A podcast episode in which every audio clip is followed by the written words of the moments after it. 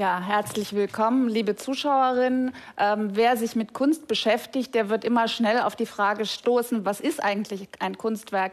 Wie unterscheidet es sich von Technik, wie von Handwerk, ähm, wie von Design? Ähm, ist das Kunstwerk das Ergebnis einer Zusammenarbeit von mehreren Künstlern oder muss es immer das Ergebnis eines einzelnen Künstlers sein? Entspricht es einer bestimmten Praxis? Diesen Fragen kann man nachgehen, man kann sie aber auch historisch wenden. Dann ist die Frage immer, für wen wurde es gemacht? Wer hat es besessen? Wer durfte es berühren? Wer durfte es überhaupt benutzen? Ist ein Kunstwerk immer so, dass es innerhalb einer bestimmten Kultur seinen Ort hat? Oder kann es eben auch zwischen verschiedenen Kulturen vermitteln äh, und äh, Kulturen gewissermaßen überspringen? Oder ist es immer ein Gegenstand, der nur die Ideale und die Konflikte vielleicht auch einer einzelnen Kultur äh, zum Gegenstand hat. Also gibt es eine transkulturelle Dimension eines Kunstwerkes. Wenn Sie an Kunstwerke denken, werden Ihnen vielleicht als allererstes Kunstwerke wie Arbeiten von Leonardo da Vinci oder von Jackson Pollock, von Cindy Sherman oder von Pushpamala N einfallen, also einer Gegenwartskünstlerin. Ähm, Sie können aber auch natürlich an Architekturen denken. Sie können denken an das Taj Mahal in Agra. Sie können denken an an eine Pilgerherberge in Samarkand.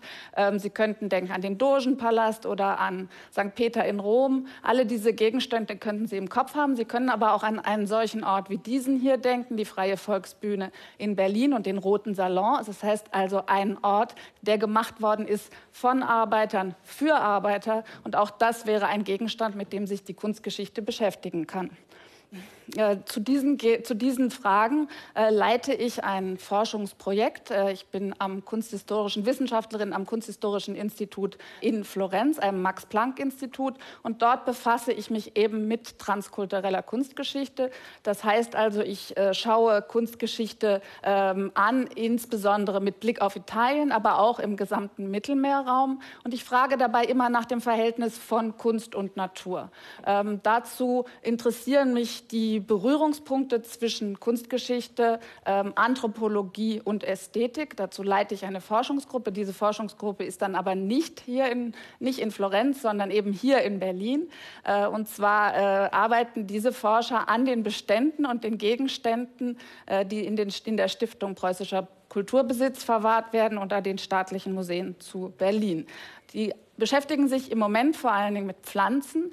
Die Fragen, die uns dabei beschäftigen, sind eben die nach einer Ökologie der Kunst. Weil unter Ökologie verstehe ich jetzt mal mit Ernst Haeckel für einen Augenblick ähm, die gesamte Wissenschaft von den Beziehungen der Organismen in der sie umgebenden Außenwelt. So ist die Definition von Ernst Haeckel, das ist von 1866, äh, wo er derjenige ist, der das Wort Ökologie im Deutschen zum ersten Mal erwähnt hat. Und mit diesem Konzept arbeiten wir also und schauen auf Gegenstände. Und jetzt möchte ich mit Ihnen selber einen bestimmten Gegenstand anschauen äh, und ihn mit diesen Fragen vielleicht mal bearbeiten. Dabei werde ich jetzt nicht so was ganz Berühmtes nehmen, was jeder schon kennt, sondern vielleicht einen kleineren Gegenstand, der aber, wie ich denke, genauso intelligent gemacht ist und genauso viel Dimensionen des Nachdenkens und der Reflexion enthält, wie eben vielleicht ein Werk von Jackson Pollock. Ähm, es handelt sich um zwei Perlenhandschuhe, äh, die ungefähr 1220 entstanden sind. Sie sind in Sizilien gemacht worden, in Palermo am Königshof.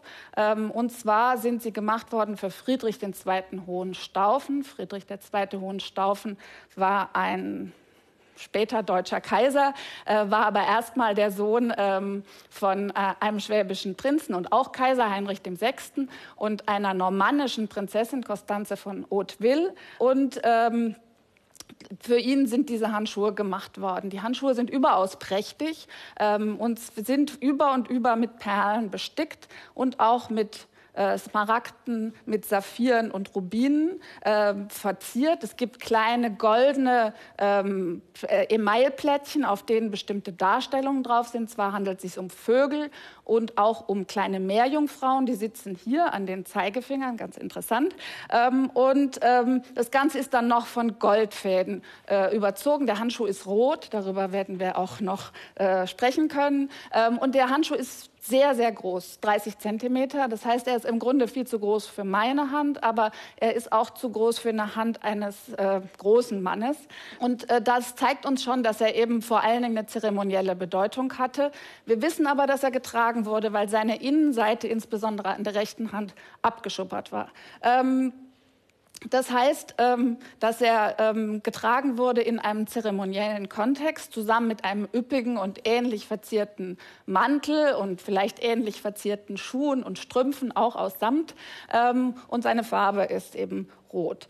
Wenn wir uns jetzt fragen, was ist die Funktion, äh, dann müssen wir vielleicht zunächst noch mal sagen, dass er bei Krönungen, bei Kaiserkrönungen eingesetzt wurde, und zwar über einen sehr langen Zeitraum. Äh, fast bis zum 18. Jahrhundert ist er benutzt worden. Ähm, und er hat eine wechselvolle Geschichte. Er ist nämlich in Palermo entstanden und dann ist er von Palermo zunächst nach Schwaben gekommen, von Schwaben nach Prag, von da aus nach Nürnberg, wo er dann lange aufbewahrt wird, wo Albrecht Dürer ihn zeichnet und von da aus ähm, ähm, kommt er dann ähm, irgendwann um 1800 mit den napoleonischen Kriegen nach Wien.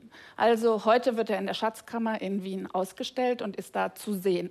Ähm, der Handschuh, ähm, wie ich schon sagte, ist eben mit Perlen verziert. Und jetzt gucke ich die einzelnen Materialien an äh, und gucke als, als erstes mal auf die Seide. Was bedeutet Seide 1220? Seide 1220 ist was extrem Kostbares und Seltenes zu ihrem Anbau musste man Seidenraupen züchten. Solche kostbare Seide wie die dieses Handschuhs gibt es sonst nur in Byzanz und in China. Und das heißt, dass Roger II., der Großvater von Friedrich, diesen Seidenbau an ähm, den Hof geholt hat in Palermo und da Seidenraupen gezüchtet hat. Für diese Züchtung, weil Seidenraupen monophag sind, sie essen also nur eine ganz bestimmte Pflanze, nämlich Maulbeerbäume, musste er zunächst dann auch Maulbeerbäume in Sizilien kultivieren. Und das bedeutet, dass sich tatsächlich durch diese Prozesse dann die Ökologie der Insel äh, verändert. Ähm, um alle diese Techniken zusammenzubringen, die in dem Handschuh vereint sind, ähm, hat er außerdem nicht nur Seidenraupen, sondern auch alle Sorten von Künstlern an seinen Hof geholt. Und zwar immer die besten aus allen möglichen Regionen. Manche kamen aus Ägypten, manche kamen aus der heutigen Türkei, dem heutigen Griechenland. Also schon in diesem Handschuh und in seiner komplexen Geschichte verbergen sich äh, eine ganze Menge von kulturellen Kontexten, und zwar sowohl auf der Ebene derjenigen, die ihn produziert haben,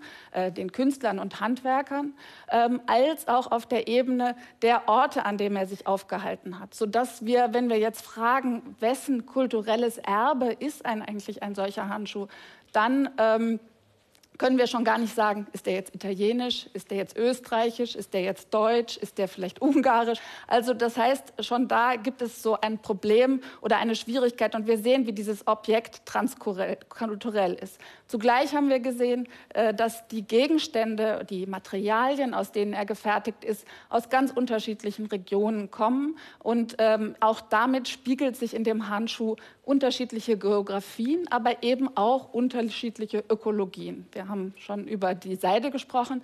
Äh, das gilt aber auch für die Farbe. Er ist rot, so wie diese Wände hier, und rot vor dem Zeitalter der chemischen Industrie in einem Textil zu fixieren, ist überaus kompliziert.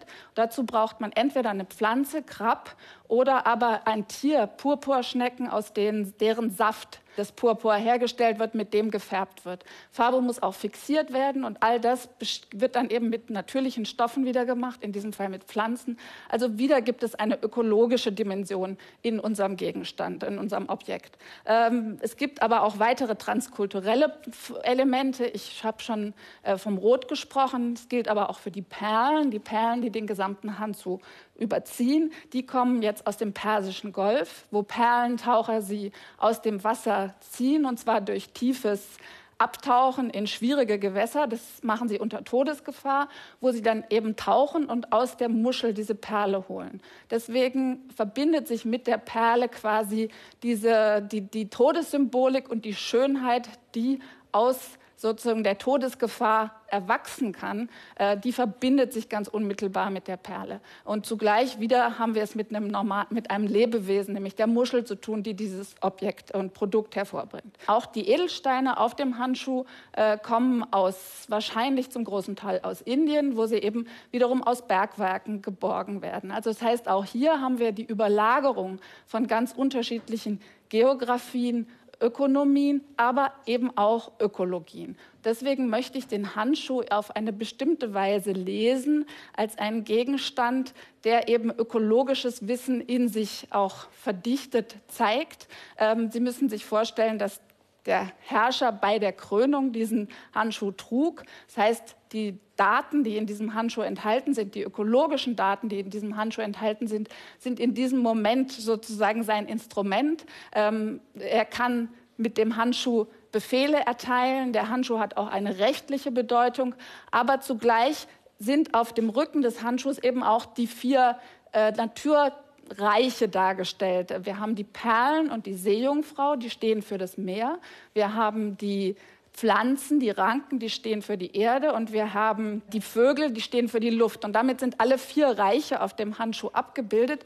Und der Herrscher wird also hier auf diese Weise, möchte er versinnbildlichen, dass er über all diese Reiche herrscht. Also wir können diesen Zusammenhang zwischen Kunst und Natur natürlich auch, äh, wir können den historisch betrachten, aber wir können auch zeitgenössische Objekte uns anschauen und Kunstwerke, die mit ähnlichen Themen arbeiten. Äh, auch hier sind es eben Bilder, die versuchen, ökologische und kosmologische Zusammenhänge darzustellen. Äh, und hier möchte ich ein Kunstwerk von Olaf Eliasson erwähnen, ähm, ein Künstler, der hier in Berlin lebt und der in einer großen Aktion, die auch viel Presseaufmerksamkeit erzeugt hat, große Eisblöcke aus Norwegen an den Platz zum Beispiel vor der Tate Modern äh, gebracht hat, wo die Zuschauer und Betrachter dann eben äh, um die abschmelzenden Eisblöcke laufen konnten und merken konnten, wie ihr eigener Atem zum Abschmelzen dieser Eisblöcke beiträgt. Das ist nur eines von möglichen Auseinandersetzungen, die wir in der gegenwärtigen Kunst finden mit dem großen Thema der Ökologie, was uns alle zurzeit natürlich oder viel beschäftigt. Mich interessiert daran, wie Kunstwerke aus allen Kulturen immer eine Auseinandersetzung mit der Natur, für eine Auseinandersetzung mit der Natur stehen können, wie sie einen Umgang mit Natur vorschlagen, die Grenzen zwischen dem, was wir Kultur und was wir Natur nennen, ausloten und insofern ähm, gegenwärtige Probleme, vergangene Probleme, aber auch zukünftige Probleme, wie sie sich mit Ökologie verbinden, auf eine sehr anschauliche Weise äh, sichtbar machen, und zwar auf eine Weise, die eben quer zu den naturwissenschaftlichen Erkenntnissen besteht und abstraktes Wissen so äh, auf andere Weise zugänglich gemacht wird. Im besten Fall wenden sich Kunstwerke immer an uns alle. Ja, vielen Dank für Ihre Aufmerksamkeit.